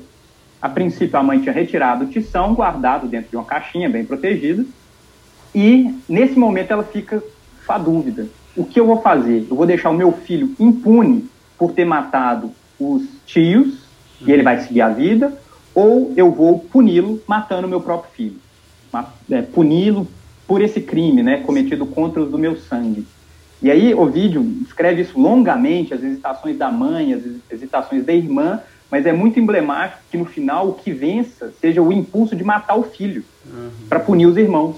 Então a fidelidade dela fica mais do lado da família de onde ela nasceu do que da nova família que ela constitui quando ela se casa. Isso sempre, sabe, é, deixa os comentadores intrigados, porque para nossa moralidade há muito mais uma ideia de fidelidade à, à família que nós constituímos, né, o nosso núcleo familiar é o nosso marido, a nossa mulher, os nossos filhos, uhum. do que propriamente aos, aos irmãos, né, aos tios, por assim dizer. Então, é, mais uma vez, eu acho que esse é um mito que aponta para isso que nós comentamos aqui, que um instinto materno não é um dado de partida, não é algo natural. Uhum. Entre os gregos, isso muito raramente aparece, tá? Essa ideia assim de um sacrifício da mãe em nome dos filhos. Uhum. É, as explicações históricas, inclusive, apontam para o fato de que os bebês, a maior parte dos bebês morriam muito cedo. Uhum. A mortalidade infantil era muito alta na Grécia e isso levava, em termos sociológicos, a um distanciamento mesmo dos pais. Os pais não se apegam aos filhos até uma certa idade. Porque, vão... porque a chance de ele morrer é enorme. É enorme, uhum. sim. Então isso uh, ajuda a colocar aí, de uma perspectiva histórica, essa construção que passa, obviamente, por injunções religiosas, né? o culto mariano da Virgem Maria, uhum. século X, XI depois de Cristo, uhum. é, políticas, né? essa ideia de ter filhos para o Estado, para servir o Estado, enfim, e tantas outras. Tantas e, outras. E, a, e a, a Atalanta, Atalanta? Ah, não, a, a mãe, a mãe do Meleagro acaba colocando o tição na, no fogo? Coloca o tição no fogo. Coloca o tição no Ela, fogo. Alteia coloca o tição no fogo e o filho morre. O é filho morre ali, ali Entendi. diretamente. Caraca, muito bom. Ótima história. Tá vendo? Acho que a recuperação dessas histórias é maravilhosa para uma das coisas que a professora Cassandra Pereira França, colega do departamento aqui na, na UFMG, ela tem um projeto de pesquisa maravilhoso e trágico ao mesmo tempo, é, que ela estuda abuso sexual infantil, né? E dentro do, dessa clínica terrível, né? Assim, uma clínica que eu tenho dificuldade de ouvir, né? Os casos e tal. É, existe uma parte muito considerável, que não é pequena, da mãe perversa da mãe que participa do abuso, que abusa ela mesma, né? É, essa mãe praticamente não aparece, Rafa, assim, no, no geral, né? No, assim, ela aparece no filme quase como um estereótipo da louca, né? De uma mãe louca, da mulher louca, né? É, mas na clínica, né? O que a gente percebe, assim, da perversão das mães, né? É, de, da maldade, da agressividade, da, dos vários tipos de abuso, passando pelo abuso genitalizado até o abuso psicológico, né? Tem uh, tudo. Uh, a gente começa a perceber assim que esse amor materno, né, tão né, insensado e, e de alguma maneira idealizado, né, é, ele não resiste à análise crítica da clínica, né? Vai desde os microabusos, né, principalmente das mães para as filhas, isso é muito frequente, muito mais frequente do que das mães para os filhos, né? É, até os abusos efetivos, né? Parcerias com padrastros, padrastos, pais, avós, né? Que autorizam o abuso sexual das filhas, por exemplo, ou dos filhos, né? Então, uma clínica que retoma essas cenas aí dessas alteias, né? É, por várias razões, mas é super interessante a leitura que você está trazendo, assim, para lembrar, né, da força patrilinear, né, e de como que é perigoso, né, assim, a gente é, retomar os textos, né, é, gregos, é, voltando para Antígona e para a retomada que o Lacan faz desse texto, por exemplo, né, é, onde isso não é citado em nenhum momento, nenhum momento né? É, que a escolha de Antígona, na verdade, é uma defesa né, da patrilinearidade, por exemplo, poder paterno. Perfeito. Né? Perfeito. Perfeito. E é, aqui a gente pode lembrar mesmo do mito de Medeia, né? Isso. Quando ela mata os filhos com Jazão, tudo bem, ela hesita muito quanto a isso. Uhum. Mas, no final das contas, aquilo, dada a sua ruptura anterior com o clã paterno, uhum é, é, é, uma aporia enorme que ela se coloca, porque ela já não tem esses laços paternos. Sim. Ela vai romper os, no, os laços do novo clã ela vai ficar por conta dela mesma. E o mito enfatiza é isso, é Medeia por si mesma. Uhum. Inclusive tem um verso de Sêneca muito legal em que ela fala é, finalmente torno-me Medeia. Uhum. No sentido de finalmente sou um sujeito pleno, sou sozinha, assim, sou uhum. é, sem vínculo com pai, sem vínculo com marido, sou por mim mesma. Perfeito. Então, é isso. Por que Medeia dá conta de matar os filhos, né? Uhum. Bem, me parece que, que, tem questões ali de poder que ultrapassam qualquer ideia de instinto materno. Isso, exatamente. E, e é, o perigo está em retomar Medeia para exemplificar a mãe louca, entende? A, Exato, a, a, como acontece muito, né? Isso. Assim, então é pensar em, sempre em duas direções, né? É, no, no que que significa uh, o nascimento do bebê, a chegada do bebê para qualquer pessoa, mulheres e homens. O que que significa reabertura do narcisismo nesses termos, né? Então, é claro que isso nos enlouquece, nos uh, recoloca em jogo com nós mesmos, né? É, é, esse é o ponto, mas não, não esquecer nunca, nunca, né? Assim, de que quando a gente pega Medeia, Antígona, né? Creusa, né? Que são essas, né? Que abandonam seus filhos, matam seus filhos, né? É, que ah, não, elas não são exemplares né, de mulheres loucas, né? Elas, elas estão claramente jogando um jogo racional, fazendo uma escolha bem racional, né? De manutenção de uma linha de poder, né?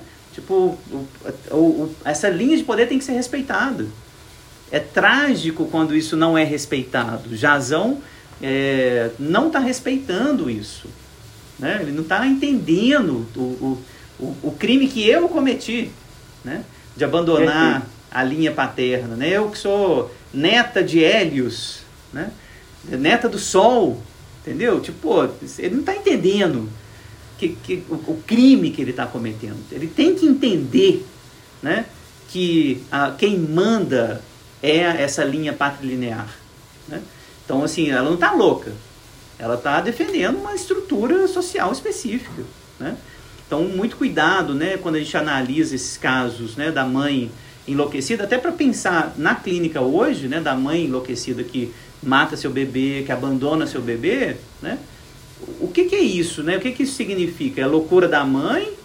Ou a, a gente pode escutar também essa cena clínica como cena social, né? Da mãe que está, nesse caso, né, Rafa, assim, agora atual, da mãe que está sozinha com o bebê.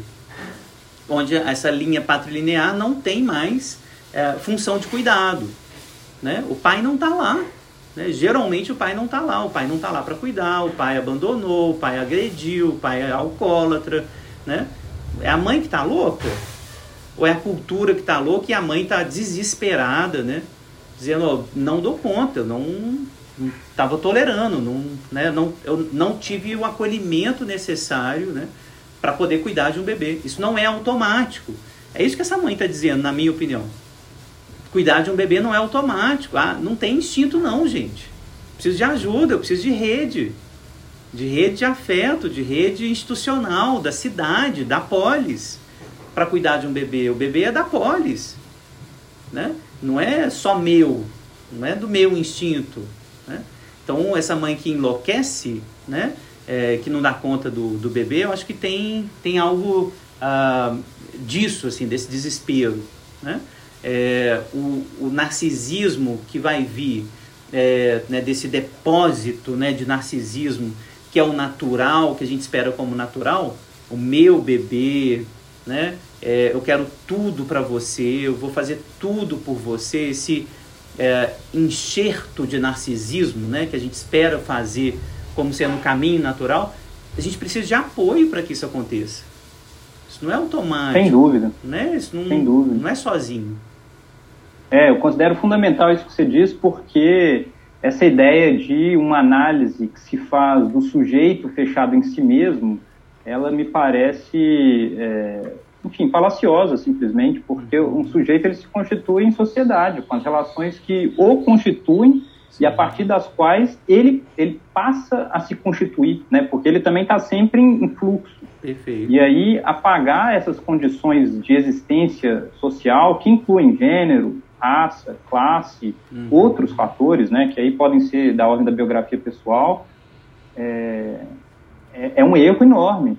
Isso, a meu ver, impede que uma análise seja feita de modo que o sujeito se reconheça no final do processo. Perfeito. Eu acho que é isso. Então, você tem toda a razão. Uhum. A meu ver, é, tentar abordar mesmo os maiores tabus, abrindo mão dos preconceitos tradicionais da sociedade com relação a eles, é fundamental para que o sujeito ali na análise, o sujeito com o qual a gente está em contato, uhum. possa, possa se compreender simplesmente, né? sem uma ideia de, de, de melhora, de, de, cura do que quer que seja, Sim. mas a, a compreensão dos seus atos. Perfeito. Se compreender enquanto sujeito que está ali na sociedade, que tem suas relações, tem suas responsabilidades, deveres, direitos. Uhum. Então, eu assino embaixo totalmente disso que você propõe. Muito bom. Né? Eu recomendo a leitura do último parágrafo da segunda parte de, do texto sobre o narcisismo do Freud. Né? É, então, o último parágrafo dessa segunda parte é esse parágrafo genial né, que o Freud vai, vai dizer que o narcisismo dos filhos eh, se articula com o narcisismo dos pais. Né? É, é ali que está né, totalmente. A, a engrenagem está montada. Né? Assim, não, não tem narcisismo que brota. Né? É, tem, que, uh, tem, tem que ter um, uma rede social para é, estabelecer o narcisismo enquanto cuidado, enquanto carinho. Né? Só o inicinho desse parágrafo para a gente terminar, Rafa. É, o narcisismo primário das crianças por nós pressuposto e que forma um dos postulados das nossas teorias da libido, é menos fácil de apreender pela observação direta pela, uh, do que de confirmar por alguma outra inferência.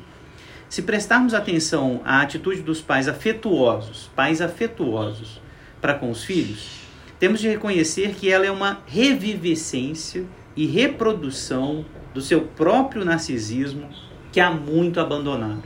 Então, Freud está insistindo, né? Tipo, a, a, o narcisismo é, vai ser retomado a partir dos pais, vai ser retomado a partir do nascimento do bebê, né? É, e é nesse parágrafo que o Freud vai dizer é, da sua majestade o bebê, né? Sua majestade o bebê só vai poder aparecer se esse narcisismo tiver ok, tiver protegido também, tiver numa rede, né? Que o, esse narcisismo possa acontecer. Então, é nesse sentido que eu quero uh, terminar aqui minha, minha participação, né? Lembrar que não tem nada automático, nem o amor dos pais, nem o narcisismo, né? De que isso depende das contingências históricas, emocionais, políticas, né? Nas quais, sob as quais o sujeito tá. Né? O narcisismo não é automático, né? O que o Freud está descrevendo é as vicissitudes do narcisismo. Ele pode virar psicose, ele pode virar hipocondria, ele pode virar egoísmo, pode virar amor próprio, pode virar um tipo de amor objetal, né? Pode virar uma confraria homoafetiva. Vamos discutir textos gostosos que nós gostamos, as nossas intercessões. Né? Então, lembrar disso, né? Assim, o narcisismo tem vicissitudes e destinos, né? os mais variados possíveis, mas são sempre contingenciais, não tem nada de natural. Pode ser reconstruído, desconstruído, desfeito, né? E eu acho que essas, é, essas engrenagens, né, é, do narcisismo, por assim dizer, é, a gente consegue ler, né, se a gente faz essa leitura extemporânea, né, extemporânea dos gregos, né, a gente consegue ver isso claramente, né? É, como que os gregos estavam tentando é, pensar alguma coisa ali né, no mito de Narciso, mas, pô, por que, que ao falar de amor próprio, um mito sobre o amor próprio, eu invento um mito do cara que se mata? Entendeu? Tipo assim, pô, tem, você tem que prestar atenção nisso. O que, que os gregos sacaram ali? Sacaram um negócio muito poderoso. E, de repente, você traz essa história da Liríope, né? Pô, será que não tem, não tem a ver com essas origens também? Sabe? Será que a gente não consegue articular, né? Uma origem tão traumática, né? Do estupro de novo, da violência de novo, né? É, será que ao falar de amor próprio, é, enquanto iminente morte, iminente suicídio, né, é, os gregos estão né, inventando, de fato, né, uma maneira de pensar em si mesmo, né, pensar no amor, de fato, né, que a gente vai, vai ter que se debater né, até hoje com a psicanálise, entendeu? Então, gostei muito. Perfeito, da... Fábio. Obrigado. Excelente seu comentário final. É, isso que você propõe de uma leitura extemporânea dos gregos, inclusive, me remete, só para concluir, ao Nietzsche, com que eu abri com aquela epígrafe. Ele tem as considerações extemporâneas ou intempestivas, é, na qual, na segunda delas, ele vai propor que, é, justamente, existem formas de lidar com o passado diferentes, a depender dos engajamentos do presente, e aquele aforismo que eu li para nós no início, ele remete exatamente a isso. Os gregos têm algo de próprio deles, ou seja, eles são um espelho enquanto uma matéria, um material espelho, uhum. mas eles ao mesmo tempo refletem muito do que somos nós que nos colocamos diante deles. Uhum. E nisso nós podemos tratar do passado, em termos historicistas, mas nós devemos também tratar de nós mesmos numa chave crítica, enquanto aquilo que se reflete ali. E eu acho que esse nosso trabalho de leitura dos antigos à luz das apropriações psicanalíticas faz justamente isso. Tem um trabalho de retorno a esse espelho enquanto material, mas tem um trabalho de uh, análise dessa imagem que se projeta no espelho e que nos permite nos compreender de forma mais profunda. Então, obrigado pela interlocução, eu acho que é muito produtiva. E bom. a gente deixa aqui o convite ao próximo encontro, hum. né, que vai ser no sábado da semana que vem, essa próxima semana já começam as aulas do FMG e aí a agenda fica bastante comprometida. Uhum. É, então, no sábado da semana que vem, que é dia 9? Dia 11, 11 de março. Dia 11? 11 ah. de março, às 8 horas, uh, Patos e Logos, último encontro aqui dessa série de quatro encontros, uh, série né, da qual a gente espera vai, vai surgir um livrinho, né, Psicanálise, Pensamento Clássico, né, é, para a gente discutir né, o que eu acho que é o, o tema mais geral. Assim, vamos retomar um pouco do que a gente discutiu nesses três encontros, né, as relações entre patos e logos, né, de como que isso é importante para a psicanálise também. A gente tem é uma das dicotomias né, que está no pensamento psicanalítico, na matriz do pensamento psicanalítico também, a razão e a pulsão, né, como que essas coisas se articulam. E o Rafa vai falar para a gente né, de como que isso tá, aparece já no, no pensamento grego, desde as suas origens, né? conflito, relação, tensão entre Patos e Logos, dia 11 de março, às 8 horas. Na, sempre lembrando, o, a conversa fica disponível no nosso canal, nos nossos canais, né, aqui no Fábio Belo 76 e no Rafael Silva Letras, é, e também no podcast Conversas Virtuais sobre Psicanálise. Essa conversa é pública, gratuita, tem muito a ver com os nossos projetos de extensão nas universidades públicas ah, nas quais a gente leciona e, e frequenta. Então, divulguem, né, participem, é, deixem suas questões aqui para quem não pôde ver de forma síncrona. É, e a gente se vê no dia 11. Até lá. Obrigado, Rafa, mais uma vez. Um abraço, valeu, Fábio. Um tchau, tchau, pessoal. Tchau, tchau.